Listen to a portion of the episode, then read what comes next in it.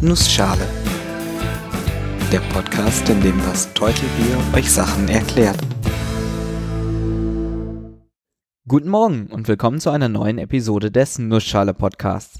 Heute erkläre ich euch die Stringtheorie und weil die Zeit knapp ist, mache ich das in einer Nussschale.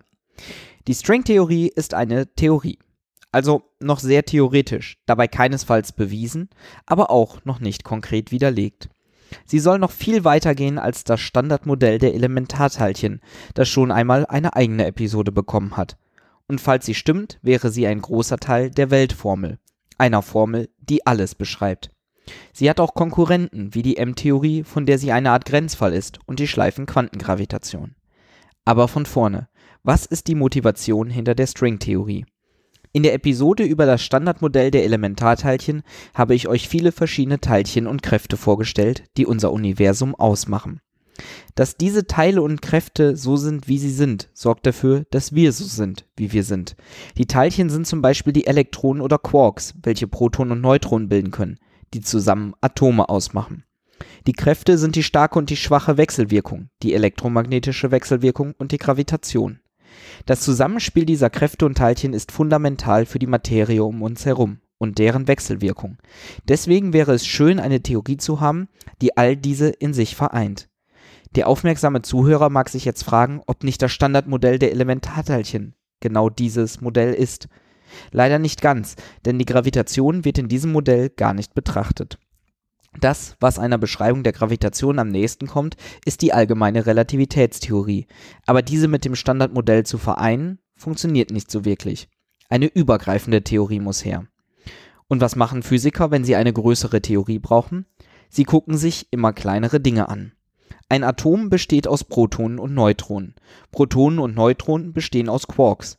Aber woraus sind eigentlich diese Quarks?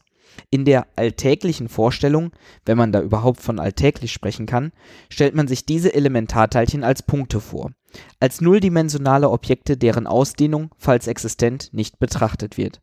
Kleine Pünktchen und weiter guckt man nicht. Die Stringtheorie fährt da einen anderen Ansatz. Sie sagt, dass die elementaren Bauteile unseres Universums keine Punkte der Dimension 0 sind, sondern Fäden und damit die Dimension 1 haben. Diese Fäden, auf Englisch String, sind die Namensgeber für diese Theorie. Man stelle sich also statt dem punktförmigen Quark einen Faden vor. Denkt euch zum Beispiel ein unendlich dünnes Haargummi oder etwas ähnliches. Dieser Faden vibriert, er ist in Schwingungen versetzt. Diese Schwingungen sind eine Form von Energie und die Frequenz bestimmt, welchem der uns bekannten Elementarteilchen der Faden entspricht.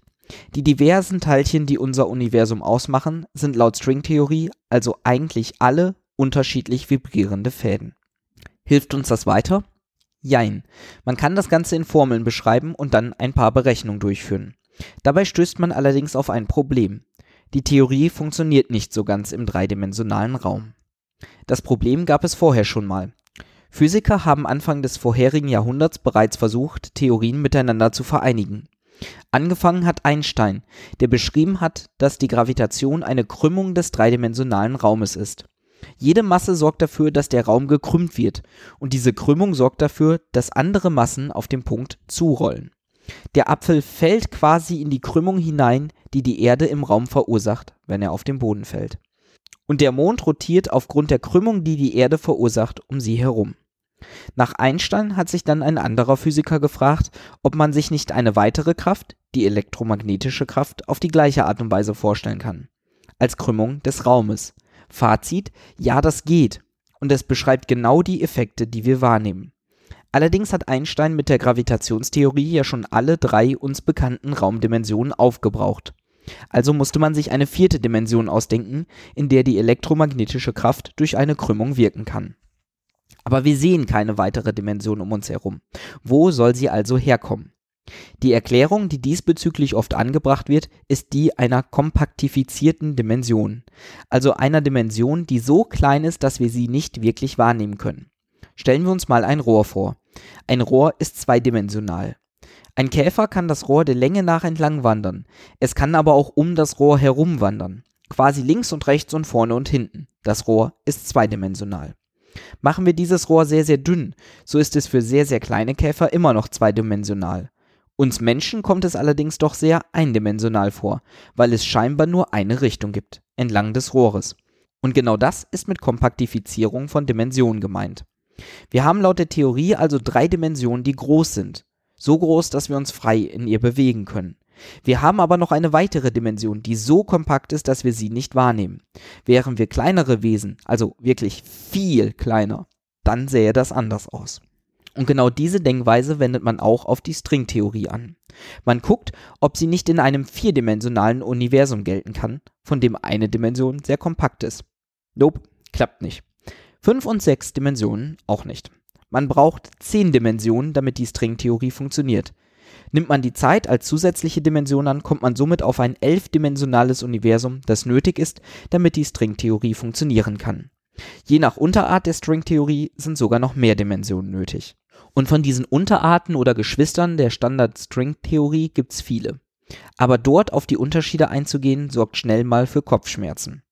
Man kann zum Beispiel annehmen, dass die Strings noch komplexer sind und auch diese schon eine größere Dimension als 1 haben. Aber was heißt das jetzt alles für uns? Bestehen wir wirklich aus kleinen Fäden? Ich weiß es nicht. Die Stringtheorie ist das, was der Name sagt, eine Theorie.